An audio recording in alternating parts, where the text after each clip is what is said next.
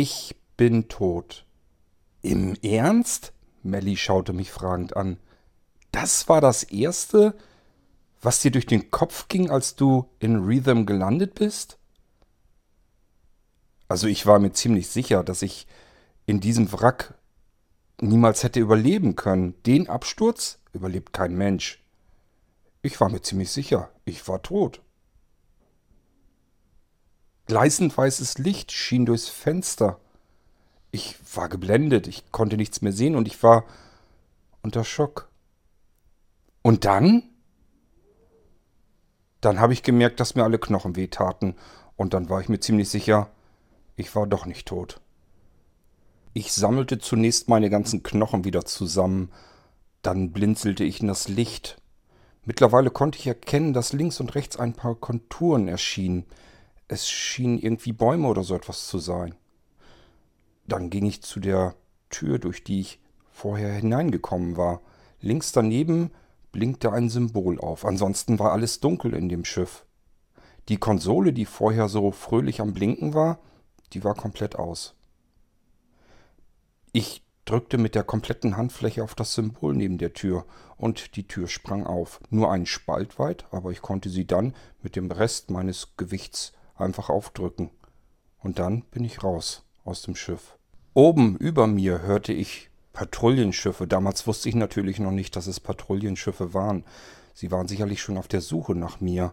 Ich blickte mich langsam um und sah, dass ich mich in einem Wald befand. Hinter mir war eine breite Einflugschneise meines Schiffs noch zu sehen. Das Schiff scheint da einfach mitten durch den Wald durchgesaust zu sein.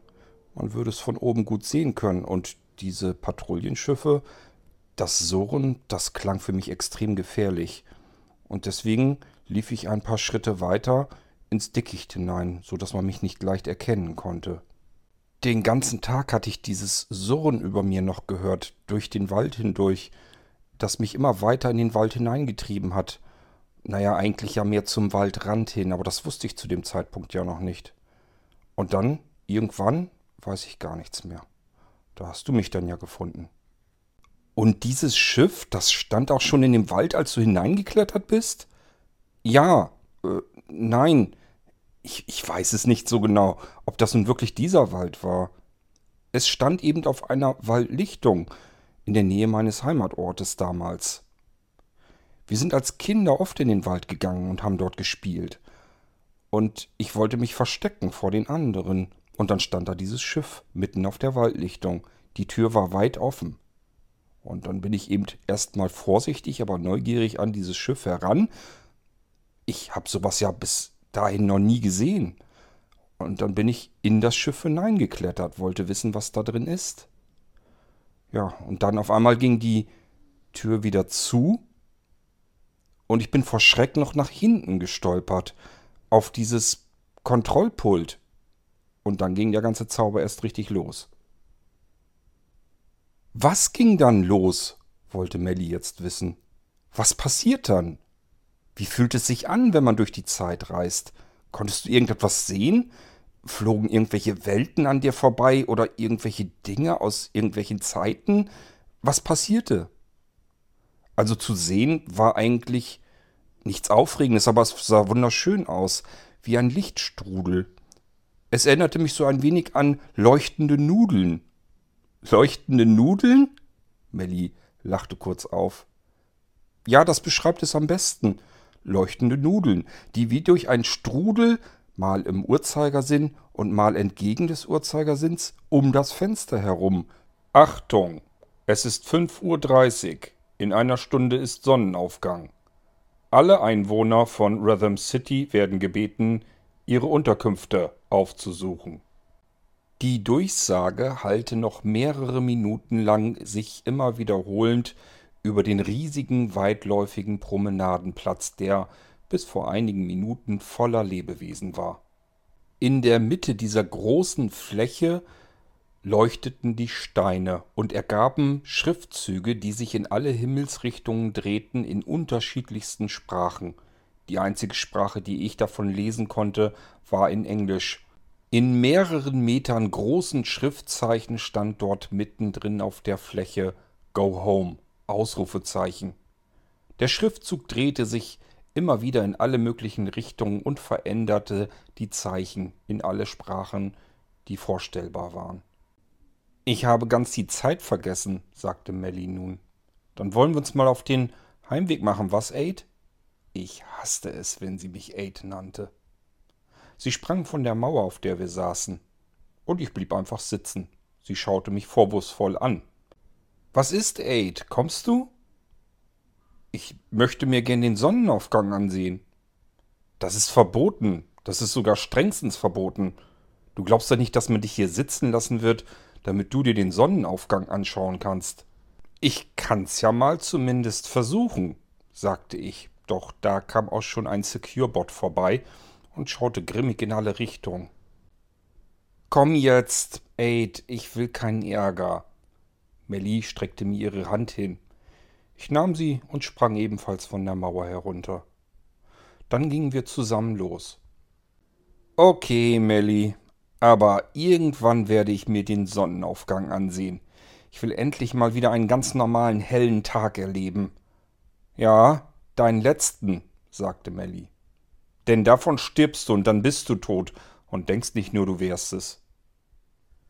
Wir gingen in Richtung unserer Unterkünfte. Die Straßen und Gassen leerten sich zunehmend und immer weniger Menschen und andere Lebewesen waren zu sehen. Das Einzige, was überall herumschwirrte, waren diese fürchterlichen Secure-Bots.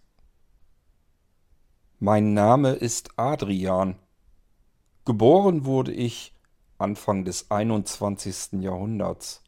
Eine Zeitrechnung, mit der ihr vermutlich überhaupt nichts mehr anfangen könnt. Aber damals war das eben unsere Zeitrechnung. Dafür komme ich mit der heutigen Zeitrechnung nicht klar. Bis heute hin nicht. Ich wuchs auf in einer größeren Stadt in Norddeutschland. Ihr werdet weder Norddeutschland noch Deutschland kennen. So wie mir gesagt wurde, gibt es dieses Land nicht mehr. Deutschland hat den letzten interstellaren Krieg nicht überlebt, so wie das meiste, was ich kannte. Ich war zwölf Jahre alt, als ich mit meinen Kameraden und Freunden wieder einmal im Wald spielte. Ich erinnere mich noch, als sei es gestern gewesen. Es war im April, es schienen die ersten Sonnenstrahlen. Gleichzeitig waren das die letzten warmen Sonnenstrahlen, die ich auf meiner Haut noch spüren durfte. Wir wollten Verstecken spielen. Ich versteckte mich so gut ich konnte. Ich rannte weiter rein in den Wald. Dort war eine Lichtung. Und auf dieser Lichtung stand ein sehr seltsames Gebilde. Ich dachte erst, jemand hätte eine alte Bude aus Blech oder so etwas gebaut. Aber es war viel zu modern, es war zu neu, es glänzte in der Sonne. Ein großes Loch zeigte sich mittendrin. Es war die Tür. Ich war neugierig. Diese seltsame Konstruktion stand auf drei kleinen Füßen im Gras der Waldlichtung. Ich ging etwas näher heran. Auf der einen Seite hatte dieses Gebilde eine Art Kuppel. Wäre die Kuppel aus Glas gewesen, würde ich sagen, es war ein Cockpit. Aber das Cockpit, diese Glaskuppel, die nicht aus Glas war, war aus demselben Material wie der Rest dieser Konstruktion. Es schien ein wenig wie eine mattierte Aluminiumfolie unter einer Kunststoffbeschichtung. Heute weiß ich, dass es ein Raumschiff war. Es war aber noch nicht mal ein gewöhnliches Raumschiff, wenn man von gewöhnlich in dem Zusammenhang überhaupt sprechen konnte. Zu meiner Zeit gab es keine Raumschiffe. Es war ein Zeitschiff. Das sollte ich aber erst wenige Minuten später feststellen. Zu diesem Zeitpunkt war ich gerade einmal zwölf Jahre alt und wie zwölfjährige Jungs so sind, sind sie nun mal neugierig, also bin ich in dieses Raumschiff hineingegangen. Ich musste eine Stufe hochklettern und war dann mittendrin in diesem seltsamen Gebilde.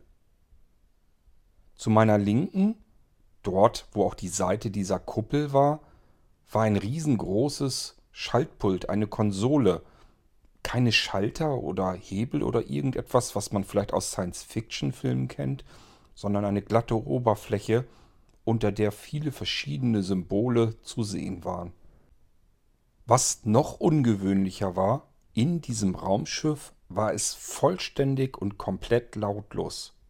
Mal davon abgesehen, dass es keine Piepsgeräusche gab oder irgendwelche Signale, die man sonst vermuten würde.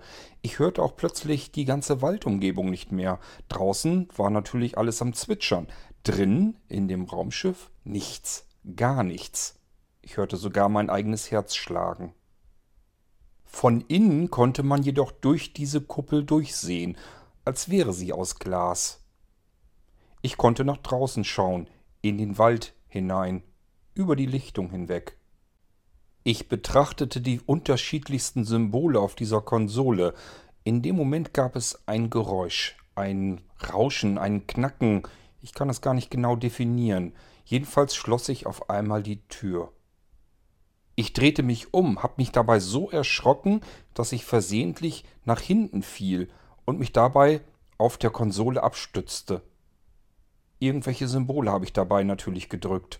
Ich bin mit der vollen Handfläche auf diese Konsole drauf. Und dann ging es los. Hilfe. Hast du das gehört, Melly? Was denn? Da war doch irgendwas. Ich hab nichts gehört. Hilfe. Da schon wieder. Jetzt musst du's doch auch gehört haben. Ja, jetzt hab ich's auch gehört. Aber egal, wir müssen, wir müssen in die Unterkunft. Du weißt, was sonst passiert. Das ist mir doch egal. Jemand ruft um Hilfe. Das scheint aus der Gasse dort zu kommen. Melly und ich befanden uns immer noch auf dem Heimweg. Mir war natürlich vollkommen klar, was passieren würde, würden wir zu spät zur Unterkunft kommen. Wir hatten Ausgangsverbot für mehrere Wochen. Rhythm City war eine von zwölf unterschiedlichen Metropolen auf diesem Planeten. Jede Metropole befand sich unter einer gigantischen Kuppel. Es ist nicht so, dass man diese Kuppel würde sehen können. Sie war nicht aus Glas oder so etwas ähnliches. Sie musste aus irgendwelchen Energiefeldern bestehen und sollte uns vor dem Äußeren schützen. Alle Einwohner von Rhythm City durften sich nur nachts draußen aufhalten. Am Tage haben sie sich alle in ihrer Unterkunft wieder einzufinden, ebenfalls zu ihrem eigenen Überlebensschutz. Unsere Metropole hatte 16 verschiedene Unterkunftszonen.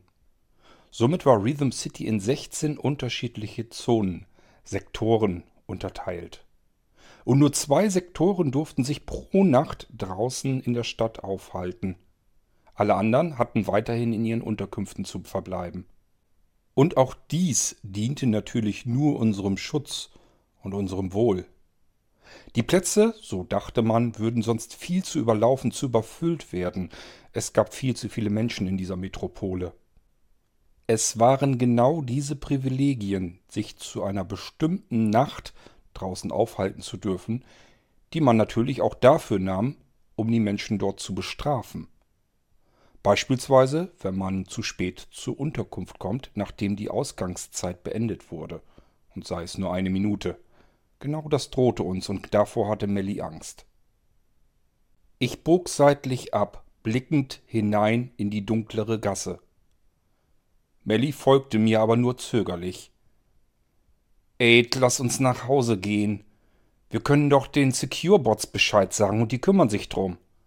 Ich kann doch jetzt nicht einfach, als wenn nichts wäre, in die Unterkunft gehen und hier bettelt jemand um Hilfe.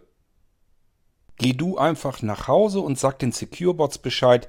Ich werde hier erstmal schauen, was los ist. Nein, das kann ich auch wieder nicht. Ich lasse dich doch jetzt nicht alleine. Dann wirst du mir wohl folgen müssen. Hilfe. Da, jetzt habe ich's genauer gehört. Es scheint von da drüben zu kommen. Wir müssen noch ein Stückchen weiter. Wir gingen die Gasse noch weiter hinein. Es wurde immer dunkler. Dann sahen wir ihn. Zwischen zwei Energieladesäulen, die dazu dienten, damit die Secure-Bots sich zwischendurch wieder aufladen konnten. Ein alter, nein, ein sehr alter Mann schien gestürzt zu sein. Interessanterweise war er nur mit einem Nachthemd bekleidet und lag dort zwischen den beiden Säulen. Ich kniete mich zu dem alten Mann hinunter. Mittlerweile schien er bewusstlos zu sein. Er sagte auch nichts mehr. Ich fühlte seinen Puls. Der Puls war kaum noch zu spüren. Dieser Mann würde jeden Moment sterben. Dann riss er die Augen wieder auf. Er schien mir etwas sagen zu wollen. Irgendetwas stöhnte er. Ich konnte ihn nicht verstehen. So ging ich so dicht wie es ging mit meinem Ohr an seinen Mund, um zu verstehen, was er sagen wollte. Nervös sah Melly sich um, ob irgendwo Securebots auftauchen würden, die sie zumindest um Hilfe fragen könnte. Dann drehte sie sich wieder zu mir. Was hat er gesagt, der Mann? Aid? Was hat er gesagt? Später, sagte ich nur und starrte entsetzt und erschrocken auf die Brust des alten Mannes. Durch das Nachthemd hindurch ragte ein Anschluss heraus. Dort, wo ungefähr das Herz des Mannes sein musste. Anschlüsse. Als wenn man irgendetwas dort würde anschließen können. Metallene Stifte. Ich hatte sowas noch nie gesehen. Was hatten sie zu bedeuten? Es dauerte einen Moment, bis ich mich wieder fasste. Ein letztes Mal kontrollierte ich den Puls des alten Mannes. Er war tot, eindeutig. Komm, Melly, sagte ich verstört. Lass uns nach Hause, wir können hier sowieso nichts mehr tun. Der Mann ist tot. Lass uns. Lass uns uns beeilen, vielleicht schaffen wir es noch, ohne dass wir verspätet in die Unterkunft kommen. Nun hatte auch Belly den Anschluss im Nachthemd des Mannes gesehen und starrte entsetzt darauf die ganze Zeit. Ich nahm ihre Hand und zog sie aus der Gasse heraus. Lass uns laufen, vielleicht schaffen wir es noch, sagte ich zu ihr. Immer wieder drehte ich mich um zu dem alten Mann, so als wenn ich hoffte, dass er sich vielleicht doch noch wieder bewegen würde. Doch es hatte keine Chance. Was er mir da gesagt hatte, Einerseits passte es in das Bild, das ich sowieso schon hatte. Auf der anderen Seite war es so unfassbar, dass ich es zu dem Zeitpunkt absolut noch nicht glauben konnte. Als ich mich das letzte Mal umdrehte, sah ich in der Entfernung Securebots auf den alten Mann zufliegen. Scheinbar hatten sie ihn jetzt auch entdeckt. Wir beeilten uns. Wir liefen durch die Straßen von Rhythm City zu unserer Unterkunft. Wir erreichten den Eingang unserer Unterkunft gerade noch in der letzten Sekunde. Melly hielt ihre Hand in die dafür vorgesehene Öffnung, während ein Laserstrahl ihr Gesicht abtastete. Luciana Melanie Espanes, Locken erfolgreich, hörte man eine Stimme sagen, und in dem Moment öffnete sich die Eingangstür unserer Unterkunft. Nun hielt auch ich meine Hand in diese Öffnung, und der Laserstrahl tastete mein Gesicht ab. John Aid Flint, Login erfolgreich, sagte die Stimme, und die Tür ging ein weiteres Mal auf. Ich folgte Mel, die auf mich wartete. Ja, mein wirklicher Name ist Adrian, das habe ich ja schon erzählt. Adrian Andersen, so heiße ich. Und trotzdem hält mich dieser Computer unserer Besatzer, oh, pardon, unserer Freunde, wie sie sich selbst nennen, für John 8 Flint. Und das ist auch ganz gut so. Wäre es anders, wäre ich gar nicht mehr am Leben. Ganz einfach. Melly kannte Franka. Franka war die Freundin von Antonio.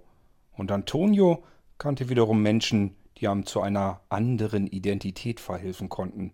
Und in meinem Fall, ich war schließlich überhaupt nicht geplant auf diesem Planeten in dieser Zeit, war das mein Überlebensglück.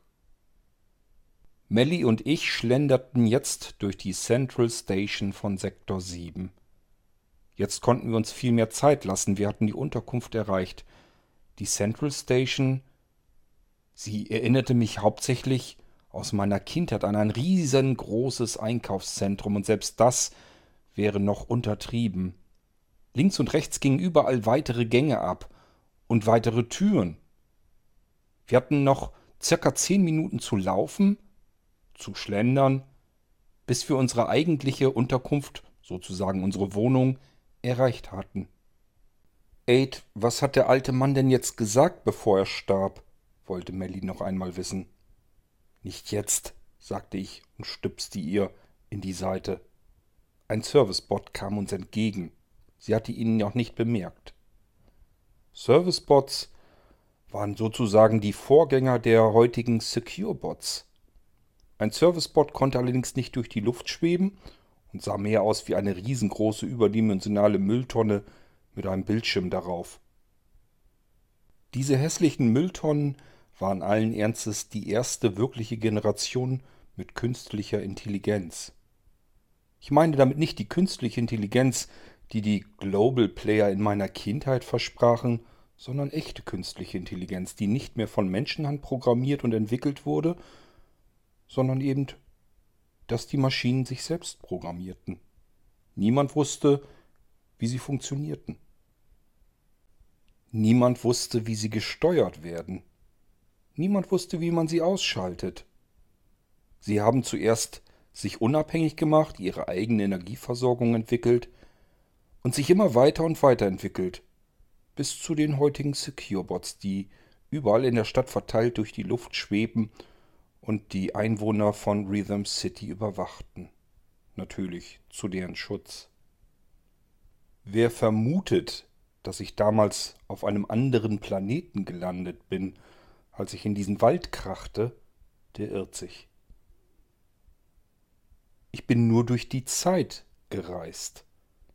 Gelandet bin ich dort, wo ich gestartet bin, auf der Erde. Ich bin nur der Einzige, der sie noch Erde nennt. Jetzt gehört dieser Planet Erde unseren Freunden, so nennen sie sich. So haben sie sich den Einwohnern auch von Rhythm City vorgestellt damals. Friends. Freunde. Ich sag ja, für mich sind es einfach nur Besatzer. Das dürfte ich niemals öffentlich sagen. In einer zugegeben etwas hitzigen Diskussion mit Melly erklärte sie mir, wie unsere Freunde bei sich zu Hause diesen Planeten nannten. Sie sagten zu ihm Tick Durum. Das bedeutet so viel wie nasser Drecksklumpen. Ziemlich abwertend für unsere Erde, der Planet, auf dem ich geboren wurde, der Planet, auf dem ich groß wurde, der Planet, auf dem ich immer noch zu Hause war. Mittlerweile war aus ihm allerdings nicht viel mehr geworden als vermutlich ein nasser Drecksklumpen im All. Bis auf die wenigen Metropolen unter den Kuppeln. Alles andere da draußen war nichts mehr.